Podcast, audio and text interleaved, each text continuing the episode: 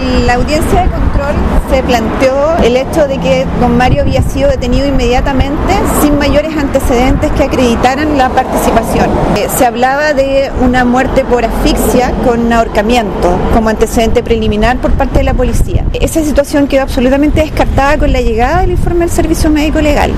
Y, además con el informe del SAMU, que fue quien llegó inmediatamente al lugar y da cuenta de que la señora tenía eh, vómitos en sus vías aéreas eh, y que los moretones eran producto de una, una enfermedad terminal